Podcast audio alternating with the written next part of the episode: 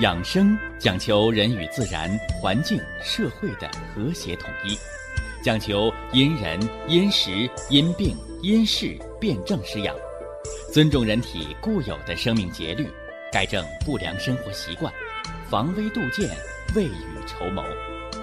让我们一起学习、感受、实践养生的大智慧，用智慧去把握健康，用身体去感悟健康，用心灵去感受健康的幸福和快乐。欢迎收听《我和健康有个约会》。下面有请徐老师讲解博医文化的大智慧，让我们一同感受健康带给我们的快乐。好，下面有请徐老师。徐老师，您好。哎，主持人好。全国各地的听众朋友们，大家好。什么是冬病？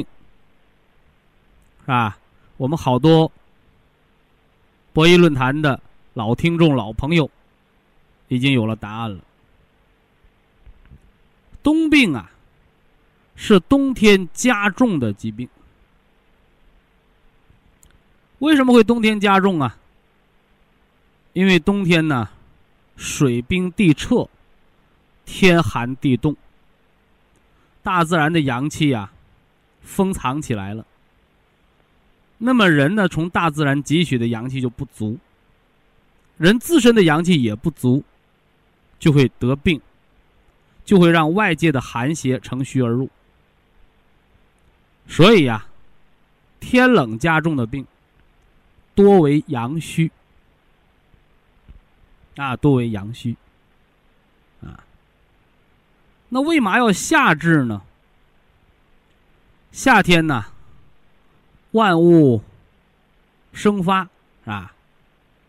大自然的阳气特别足，哎，好多疾病呢，因为季节、气候的变化，相对的进入了缓解期。你像那个高血压病，是吧？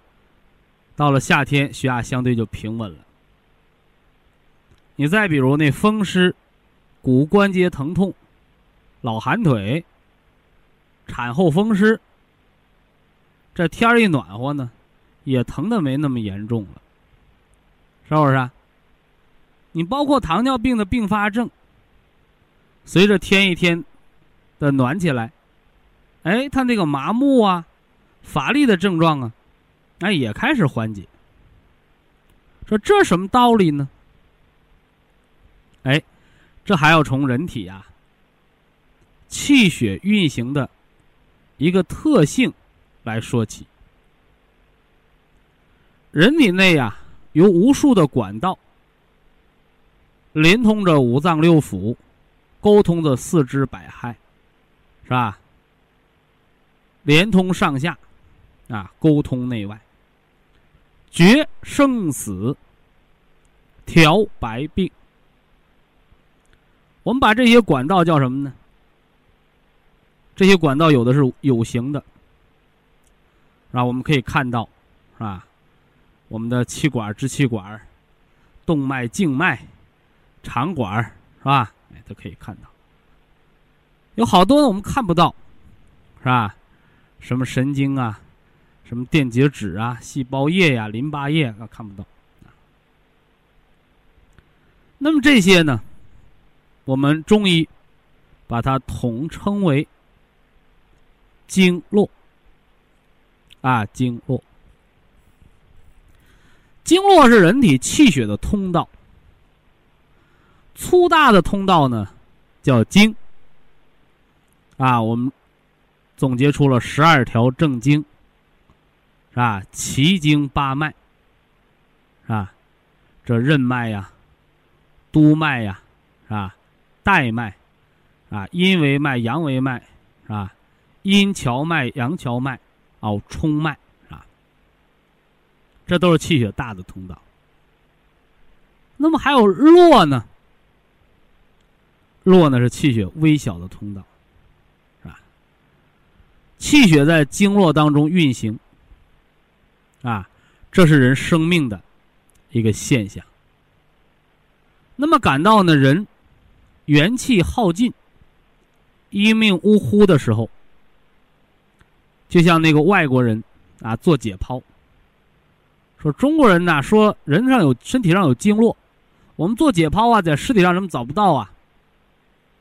那我告诉你，死人身上没有经络，因为经络是活的，它必须是活人身上才有的气血运行和电生理现象。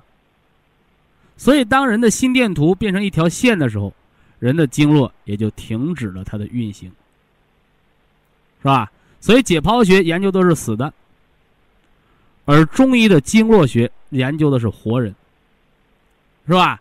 这个一定要知道，啊，不是中医不科学，而是中医比现代科学更先进，啊。那么，气血有什么特性呢？得温则行，啊，有湿为证，叫热血沸腾，对不对？哎，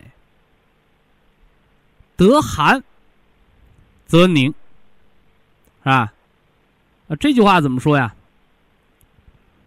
就是寒凝气滞，气滞血瘀的道理。所以寒冷啊。让这个气呢就不动了。那么气是推着血运行的动力，所以寒冷呢会导致气滞，因气滞而导致血瘀，啊是这么个道理。所以啊，为什么好多疾病在夏天要缓解？哎，就是因为什么呢？大自然的阳气足了，啊，人体呢感受自然的阳气之后，人的生命活力它也旺盛了。所以天人合一，阳气都在提升，气血循行加快，啊，得到改善，进而呢，好多疾病的症状不药而解。这个解叫缓解。啊，你不要认为不药而愈，啊，说不吃药自己就好了，好没好，现在说了不算。到什么呢？秋风瑟瑟的时候，反复加重的疾病，说明没有好。而我们实践冬病夏治、博医养生疗法之后，我们让大家呢在疾病的缓解期得到更有效的调理。那么，在疾病复发加重的秋冬时节，这些往年要加重的疾病，没有如约而至，没有再复发，这就是冬病夏治的成果。尤其是啊，我们还给大家总结了三伏天庚金救肺之法的冬病夏治的黄金时节，是吧？这呢？到伏天前，我会给大家讲的，啊，这儿呢先简单的咱们带过啊。那么冬病夏治，不是没病找病，也不是给那没病的人治病，来什么呢？来出风头，是吧？不是的，而是什么呢？因循天地自然的规律，和天时、小地气，调五脏安和。哎，这是真正的中医天人合一的精髓所在，是吧？那么，有的朋友说了，说我这个疾病啊，秋冬加重。春夏缓解，缓解的时候也有症状，啊，有的高血压病人夏天不吃药，他是正常的血压。这样的朋友是很容易把病给他根除掉。但好多高血压病人，冬天、秋天是吃药不灵，血压失控，到中风的边缘了。而呢，到了春夏季，高血压病勉强的是药物控制，而这样的朋友，更是要来实践博医冬病夏治的雪中送炭啊！这得说清楚啊啊！好多人呢，愿意做那个锦上添花的事。锦上添花，好上加好啊！啊，谁都愿意做这样的事，啊。而患难见真情啊，啊，博一堂，那我们反而更愿意救大家伙于危难之际。所以这个雪中送炭，三伏天还穿着棉袄的产后风湿的朋友，是吧？高血压病已经到了加药的失控的边缘。糖尿病十几年并发症已经按下葫芦起了瓢，形成了糖尿病肾病。慢性支气管炎已经到了肺气肿，甚至于肺源性右心功能衰竭、非心病，靠吸氧气过日子的阶段。那这样的病人。往往被医家称之为“马蜂窝”，啥意思？啊，治好了你出名啊，啊，治不好呢，治不好啊，你就惹上祸端，啊。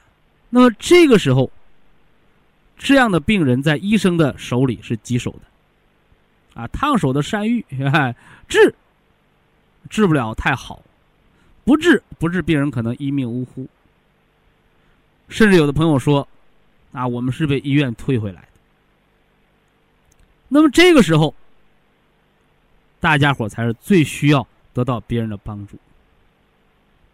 但是呢，要给大家说的清楚，我博弈论坛，我徐振邦，也不是那个不知天高地厚的毛头小子。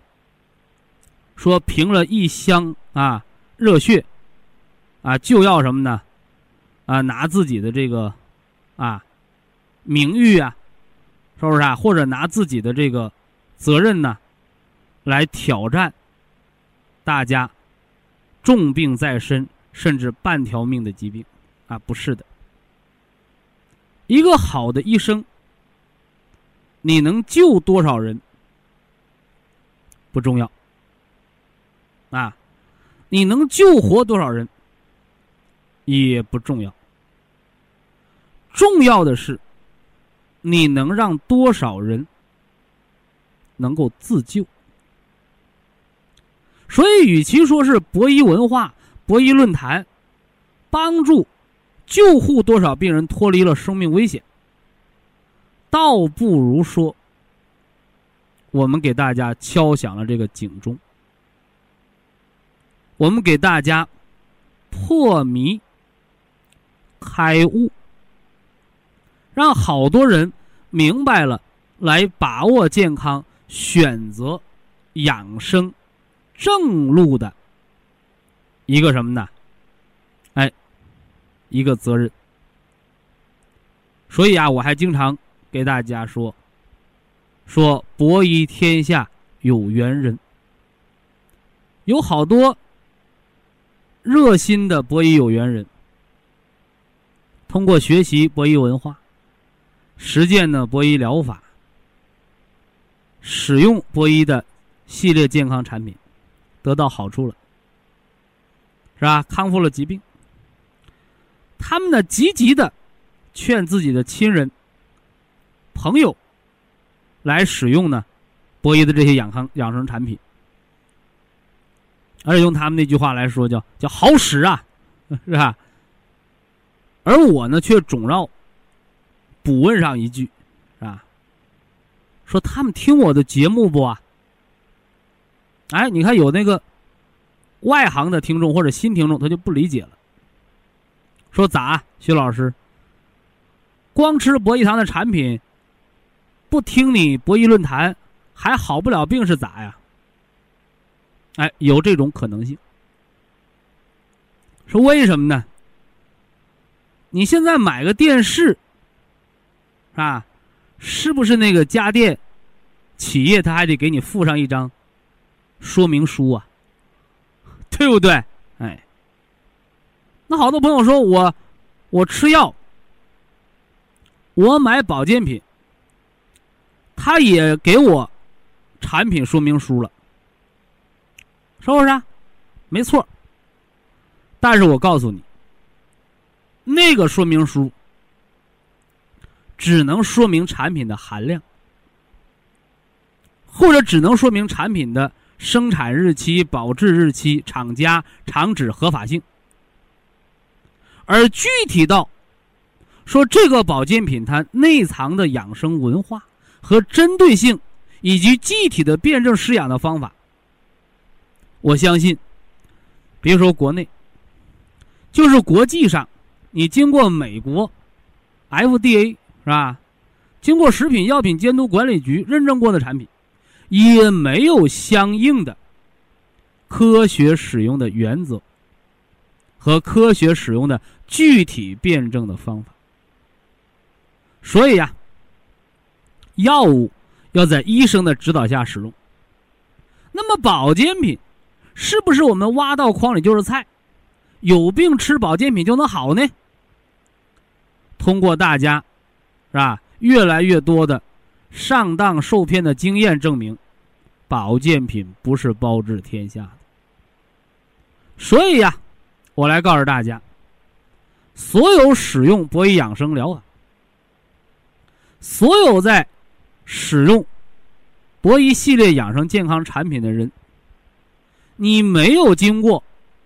半个月甚至一个月的博医养生论坛、文化知识的学习，那我告诉你，你很可能，你所使用的博医健康产品的作用，只能达到一半，甚至不到。那是为什么呢？啊，这就叫明其理，知其意。是吧？甚至我跟我的好多学生讲，我说博医健康产品一定要卖给那些什么呢？懂博医文化的人。如果这个人对博医文化一窍不通的话，他用了你的产品，他用错了，他好不了病，他反而还会找你的麻烦，对不对？就像你买个电视机。说明书你没看明白，你把它用坏了，那你是说这电视有质量问题呢，还是这个说明书你没读的问题啊？是不是？哎，所以养生啊，要比使用电视机复杂的多得多。说这大家一定要清楚。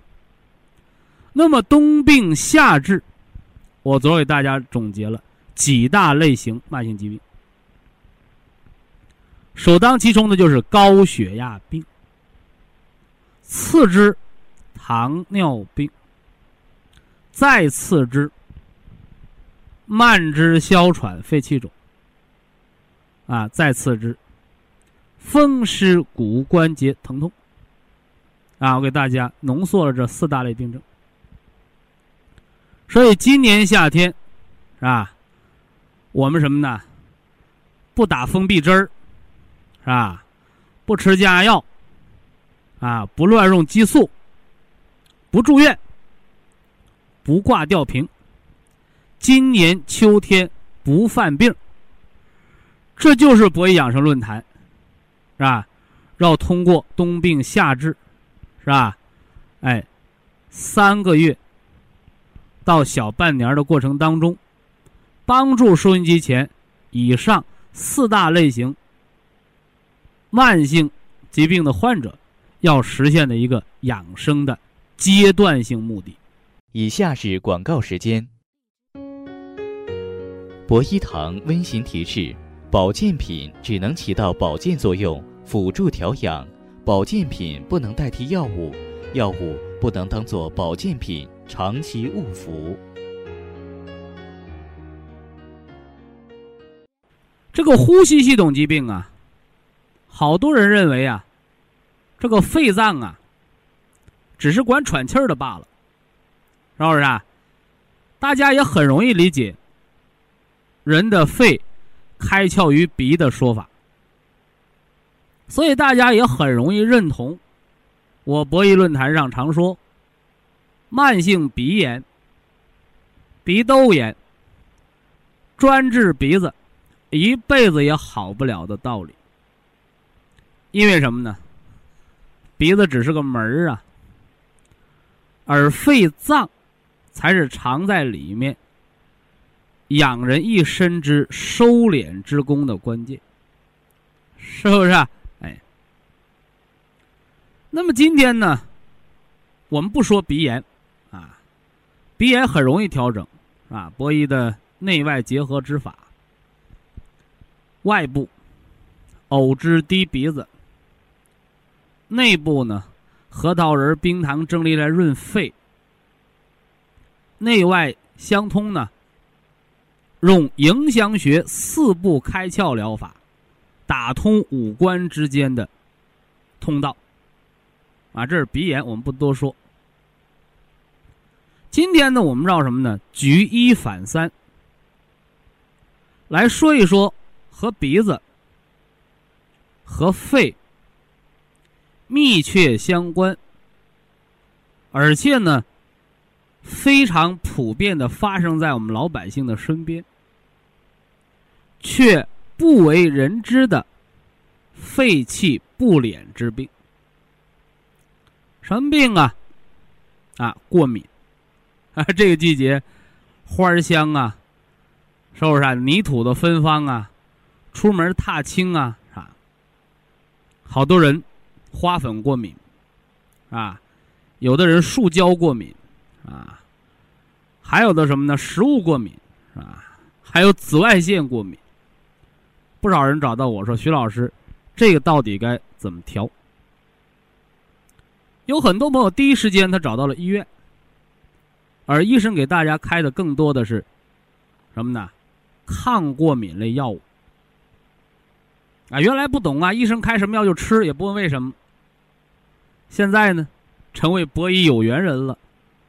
啊，大家都摘掉了医盲的帽子，啊，具备了一定的啊治病的一些养生的基础素质，啊，也可以叫做整个国民的什么呢？啊，健康素养在不断的提高，啊，吃药吃保健品都知道看说明书了，哦，一看，啊，说怎么着啊？啊，吃抗过敏药不能开车啊，啊，不能做注意力集中的事儿，因为容易犯困。那什么是抗过敏的药啊？哎，抗过敏的药，请大家写到您的健康笔记上，是来削弱人的免疫力，来麻醉人的免疫力，来降低人的免疫力。是吧？说这怎么回事啊？所以抗过敏吃药，实际上和失眠吃安定片，它是一个道理，不是治，而是什么呢？拿纸去包那个火。所以抗过敏药，结果导致人体的免疫力越来越差，而且一停药。人过敏的东西也就越来越多。我给大家讲过，啊，陕西西安的，啊，我的一个老朋友，啊，老听众了，啊，听我节目可能小十几年了吧。一百四十七种过敏源，啊，在军大检查的，找到我来求救。啊，我这人呢，往往呢，在病人面前。啊，我都是抱一个很乐观的状态啊，我从来不吓唬病人，啊，我就逗他了，我说你这么多东西过敏，我说难道你吃大米饭还过敏呢？哎，结果出乎我意料啊，他说没错，我大米饭、大米粥都过敏。哎呦，我说那你岂不要饿死了？他说我只能每天拿开水泡白面糊糊来喝。我说好人这样也会饿死的，是吧？最起码闹个营养不良。哎，结果呢，他就是受了博弈文化影响，啊，结果调整不到什么呢？一个月的时间，再检查，一百四十七种过敏源，啊，不是去掉了一个零头，是去掉了一个整数，仅剩四十七种，啊，三个月到小半年的时间，已经对大部分东西都不过敏，啊。用了整整半年，完全康复。说这什么道理呀？哎，我们从西医免疫学上来讲，这个过敏叫免疫变态反应啊。你比如啊，平时啊，人居家过日子啊，生活压力没那么大嘛啊，偶尔休闲一下啊，是吧，喝点小酒啊，大家开个玩笑啊，哎，有人不成。你本来是开玩笑的话，结果呢，这人却大发雷霆，什么意思啊？哎，感情比较脆弱敏感，可能受了什么刺激了。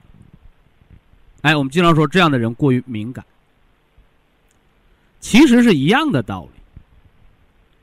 过敏呐，也不是说什么疑难杂症啊，它就是在人体比较虚弱。过度疲劳，或者受到某些方面的情感的应激下刺激后，人的免疫力处于一个什么呢？易激惹的状态，而出现的一些免疫变态反应。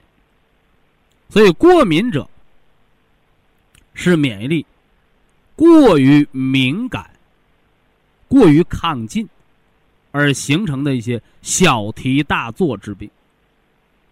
是不是？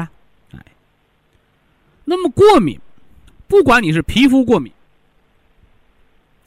你还是鼻黏膜过敏，你还是胃肠过敏，说到根儿上，都是肺脏的毛病。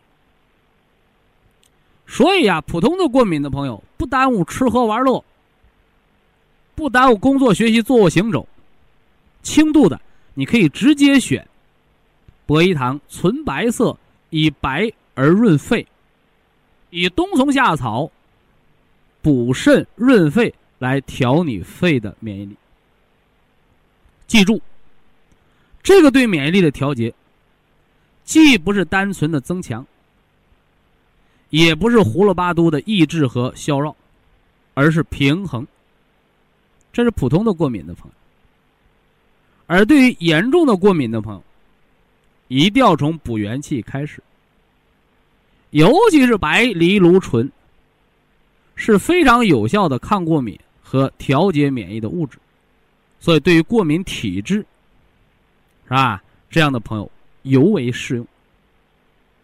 缓解期吃九粒，发作期吃一十二粒，别把它当药，啊，它是专门的来进行免疫调节、抗疲劳的一个保健品。所以这块儿，请大家注意了，啊，冬病夏治，啊，慢支、哮喘、肺气肿，啊，那么过敏症同样属于肺脏系统的一个什么呢？综合类的养生的病症。那说完这个过敏了，咱们再说说什么呢？呼吸系统一些比较危重的病人。啊比如说这个肺气肿啊，什么叫肺气肿啊？啊，我们看过脸肿，是吧？啊，看过腿肿，是吧？看过关节肿，啊，而肺气肿呢，是拍片子才能看到的，是吧？但是从人颜面上也能看得见，比如说早晨起来脸老肿。是不是啊？脸胖的人，多半的心肺功能都不好。慢性支气管炎呢，是北方地区比较常见的疾病。每年的冬秋季节，连续反复出现咳、痰、喘、和白色泡沫样痰，这样的病人就叫气管炎。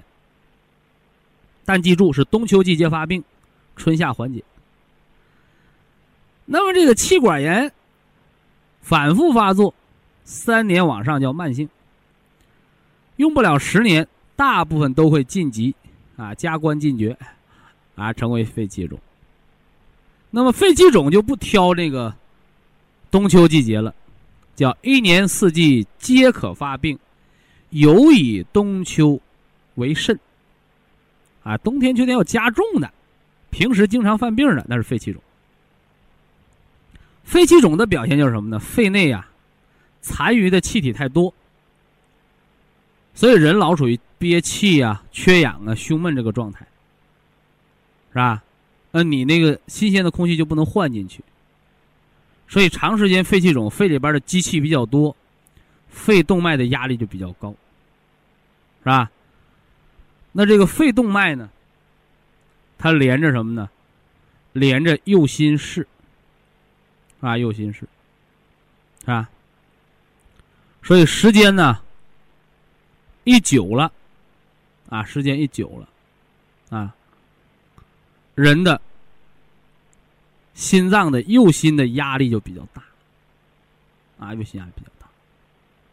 久而久之呢？出现心脏功能的不全，叫心衰。所以，当慢支发展成为肺气肿，当长时间的肺气肿导致了心功能不全而形成了心衰的时候，就叫做肺心病。所以，这是一个病的三个阶段。气管炎是冬秋犯病。多长时间？仨月，是吧？肺气肿呢是年年都犯病，冬秋加重。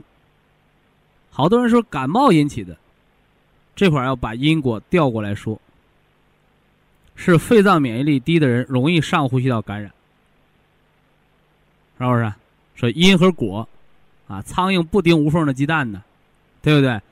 健康人感冒可以，他容易好，而慢支哮喘、肺气肿的人。容易感冒，感冒了不容易好，还容易加重病情。啊，这块一定要知道，打铁还需自身硬的道理。那么到了肺心病的阶段，两个脏腑都出现了功能不全，一个叫呼衰，就是呼吸功能衰竭，肺梗阻了吗？啊，阻塞性的肺气肿。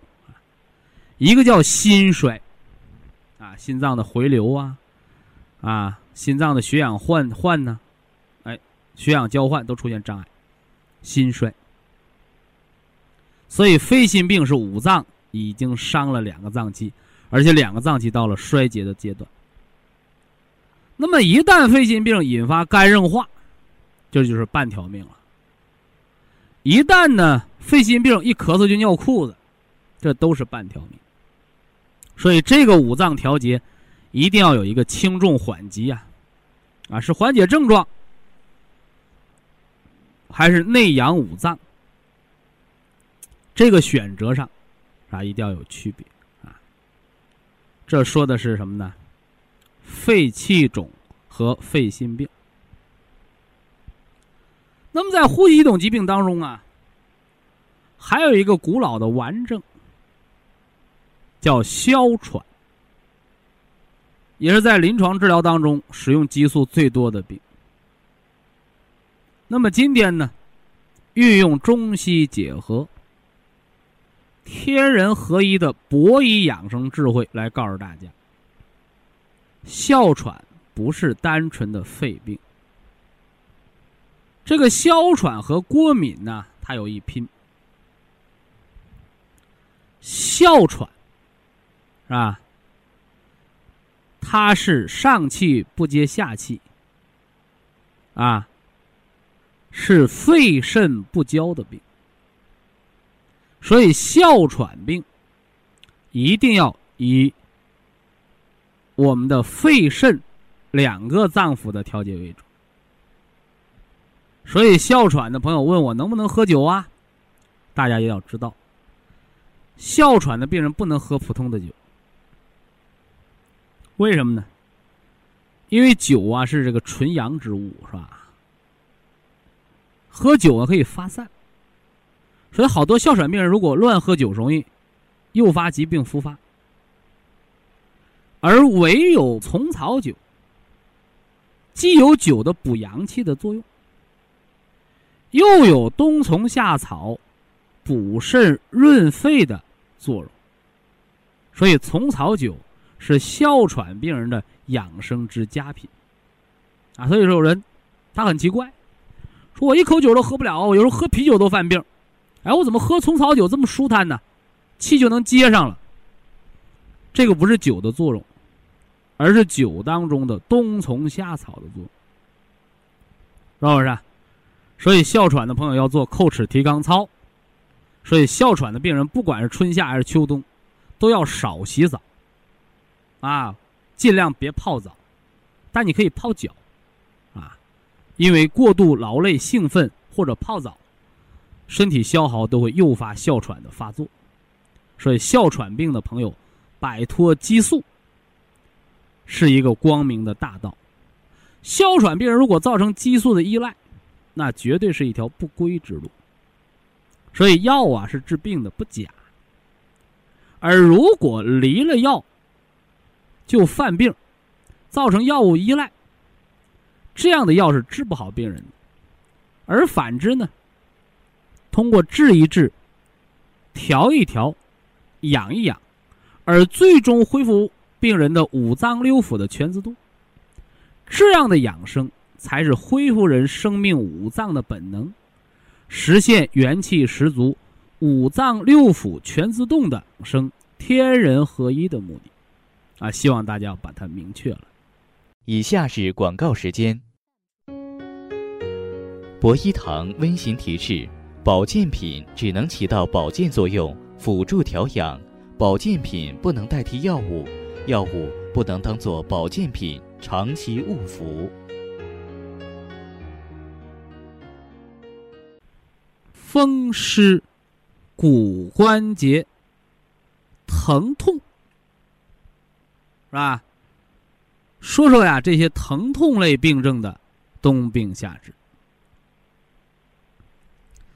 一说到这儿啊，有人就提意见了。啊说那疼痛还需要什么冬病夏治啊？我天天吃止疼片我就不疼，啊，停了止疼片我就疼，所以啊，治疼痛，止痛片最灵。如果你也有同样的想法的话，那么就太可怕了。今天来告诉大家，去痛片除不掉疼痛。更治不了疼痛的根儿，而且最近呢，国家的相关的医疗机构，啊，通过呀，广播是吧？通过电视，啊，通过报纸，已经啊，正在提示这类止疼类的药物它的毒副作用。这个去痛片能不能吃？啊，告诉大家能吃，但是还要提醒大家，千万不能常年吃。那么能吃多长时间呢？最多五天，因为一旦超过五天，它的毒害作用就会蓄积起来。那么这类止疼类药物都有什么毒害呢？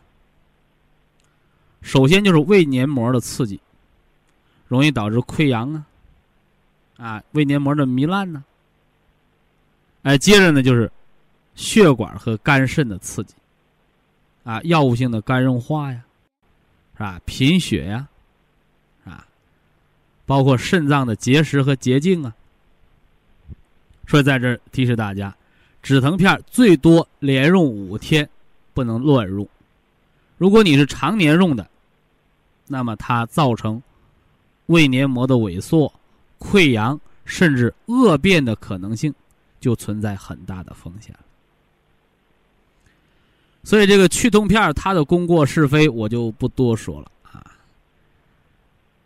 博医文化呀，要入木三分，要用百姓啊，用我们广大的听众朋友都能明白的道理，说清复杂的疾病的啊内在的意义，内在的核心，是不是啊？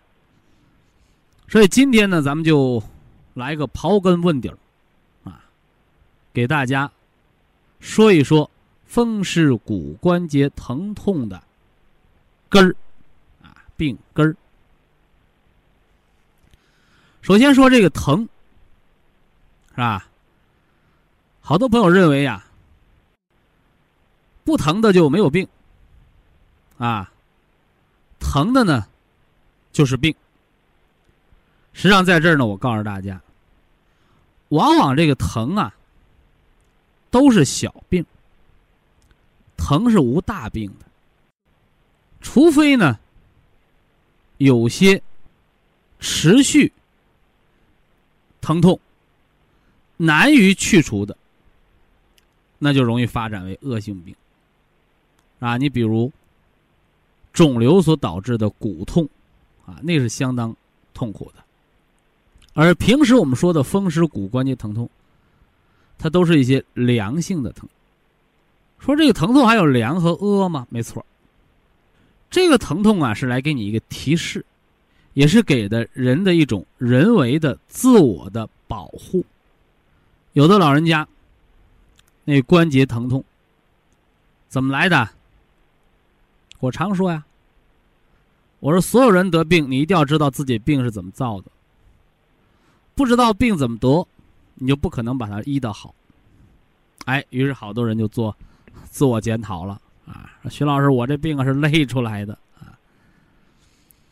我累出来的，我说你还累吗？哎，不敢了，疼啊！哎，你说疼是坏是好啊？不疼你接着累，累残废了！一疼啊，一疼你不干活了，休息休息。所以，疼痛是人的一种自我保护性的反射，啊，所以有时候告诉大家，疼痛啊，不见得是坏事，是良性的啊。那么，疼痛它的本质问题是什么呢？哎，老中医告诉你，是不通了啊。古语道：“痛则不通。”那这是什么不通了？是血管吗？是血液吗？啊，不是的，是中医的经络。那什么是经络呀？我给大家讲过，啊，经络者，气血的通道。经者，是气血大的通道。那这个络呢？啊，络脉是气血小的通道，啊，那么经络只有活人的身上才有，死人的身上是找不着经络的。为嘛呢？因为经络是气血运行的一种电生理现象，所以什么是经络呀？经络是人体的血液、体液。淋巴液，包括体内的电生理传导的综合性，都叫经络的传导。啊，说这大家一定要明确啊！哎，我关节痛啊，一拍片子，大夫说没事儿。对不起，你的医生说谎了。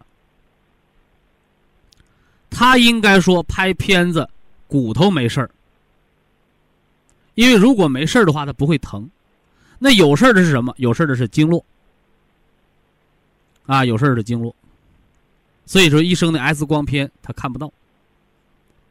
所以说，你看不到，并不代表这东西不存在。就像我们天天呼吸新鲜的空气，空气你看到了吗？你抓到了吗？所以人是有智慧的。人的智慧就是人能知道。或者人能认可人看不见的东西的存在性，啊，这就是人的智慧啊。你看不见，并不代表它不存在，啊，这个大家一定要清楚啊。那么风湿骨关节疼痛是经络不通了，那么导致这个经络不通，究竟有哪些原因呢？哎，我把它简单的分了一下类。简单的分成四类。第一类是外在的因素，寒凉风寒。啊，我常年骑摩托车，啊，关节痛，风吹的，啊，外界风寒抗盛，在经络空虚之时乘虚而入，风邪、寒邪、湿邪凝于经络之间。啊不让气血正常通过，故而痛则不通。这叫风湿性的关节炎。那这要具备两个条件，啊，一个是外在的风寒湿比较盛，是吧？你着没着凉啊？啊，吹没吹风啊？这是外界啊。但是呢，苍蝇不叮无缝的鸡蛋。那有人也着凉，他不得病；有人刚着一点凉得病了，所以还有一个内在的原因，叫什么呢？叫经络空虚的时候，啊，这是内在的原因。所以像风湿骨关节疼痛当中，你像那个正出汗的时候，脖子吹凉风的颈椎病、肩周炎，是吧？膝关节的关节痛。而且这些疼痛呢，往往不是固定的，它有一个什么呢？游走，啊，游走。为什么会游走啊？啊，中医说风邪游走不定，是吧？寒邪呢？寒邪是冷痛。湿痹症呢？哦，湿邪主粘滞。实际上，为什么会游走？我来告诉大家。啊，中医说是风在走，实际上非也。哎，实际上就是气血和风寒湿啊正邪交锋的一个过程啊，所以才会窜着疼啊，这么个道理啊啊，不是风自己在走，而是气血要走，风不让它走。你气血强了就走过去了，走过去气血一弱又走不过去了，哎，所以叫游走性疼痛。这是风湿。那么风湿类的病症尤适于冬病夏治之法，啊，特别适合，是吧？你比如现在呢，这个从这个芬兰啊，从这个韩国啊传过来的这个叫什么呢？叫桑拿啊，叫汗蒸是吧？哎，包括呢中国的这个热盐浴啊。这些呢，都对风湿类疾病有好处。哎，通过外界的风、寒、湿，人得病。那么同样啊，通过外界的啊温热的效应，啊，可以把体内的风、寒、湿啊把它逼出来，是不是？啊？但是大家要知道，这样的方法一定要合天时。你说我这个春天。或者夏天，啊，洗洗汗蒸，啊，或者晒晒太阳，啊，冬病夏治把风寒晒出来。那你说我冬天呢？哦，外边天寒地冻的，你也用这种方法，药浴啊、汗蒸啊、桑拿呀，把风寒给搞出来了。那么就会伤到人的肾经。所以，什么叫春夏者养阳，养的是发散；秋冬者养阴。养的是收藏。这个道理就是告诉大家，治病啊，千万不能为了治病而治病。为嘛呢？因为人治好了病还得过日子啊，还得生活在这个天地自然之间。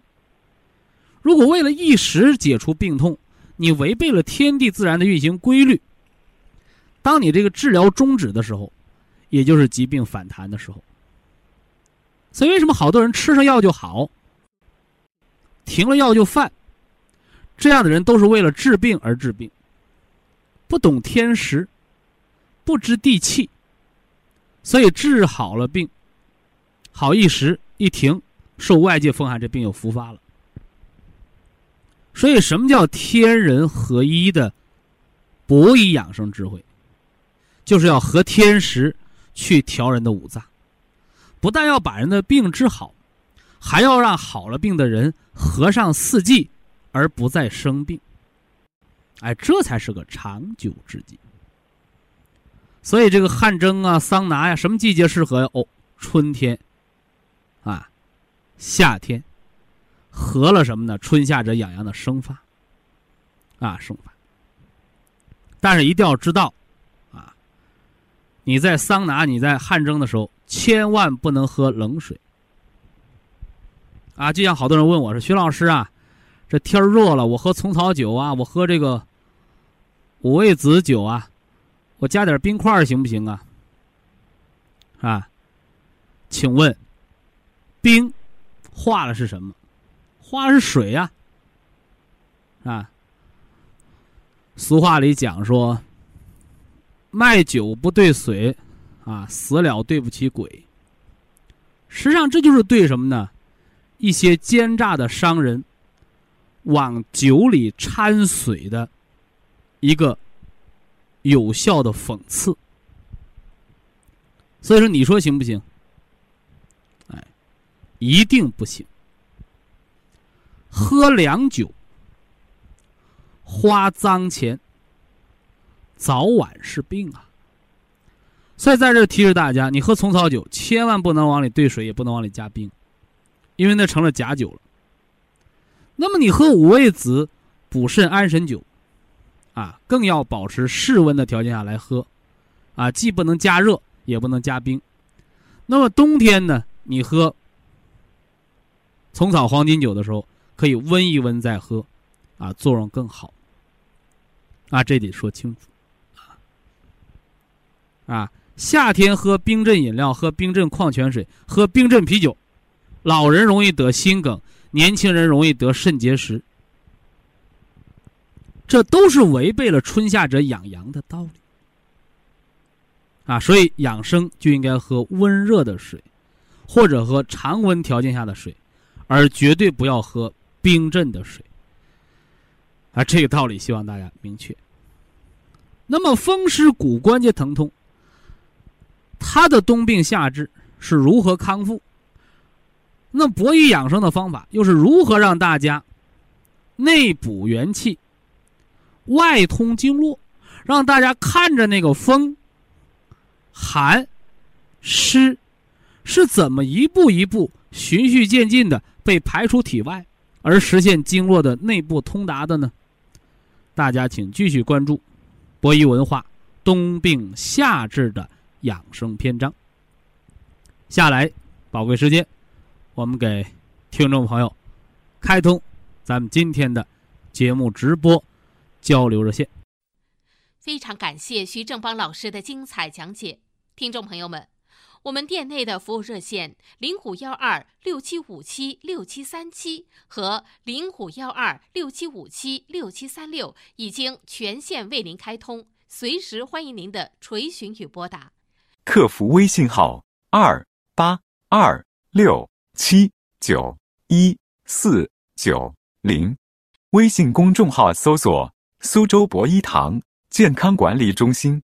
下面有请打通热线的朋友。这位朋友您好，这位朋友您好啊，哎，你好，徐老师好，嗯，我是江苏无锡的博医有缘人，无锡听众啊，对对对，我主要是高血压，高血压，高压一般在现在控制在一百八、一百九左右。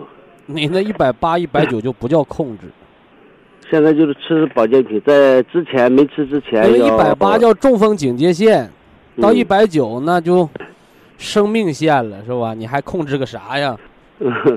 这之前他又有两百、两百一有时间。那两百都是要命的血压。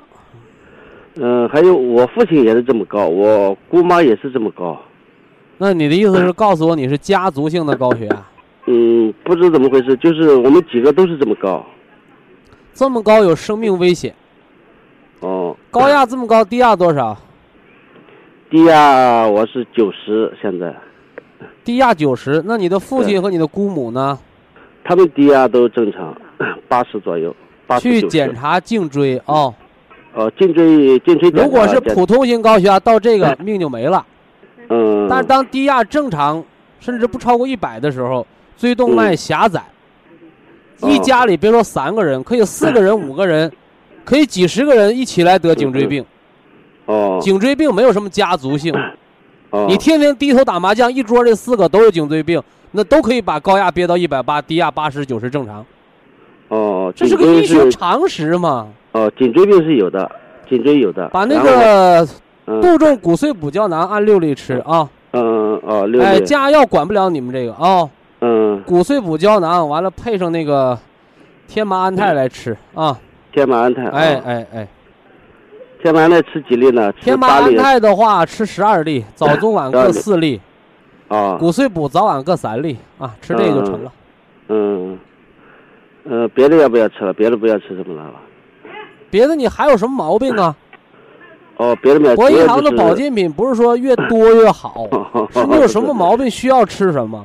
你现在告诉我的就是颈椎病引发的血压增高啊。嗯，那颈椎病引发血压增高的方案就是这套方案。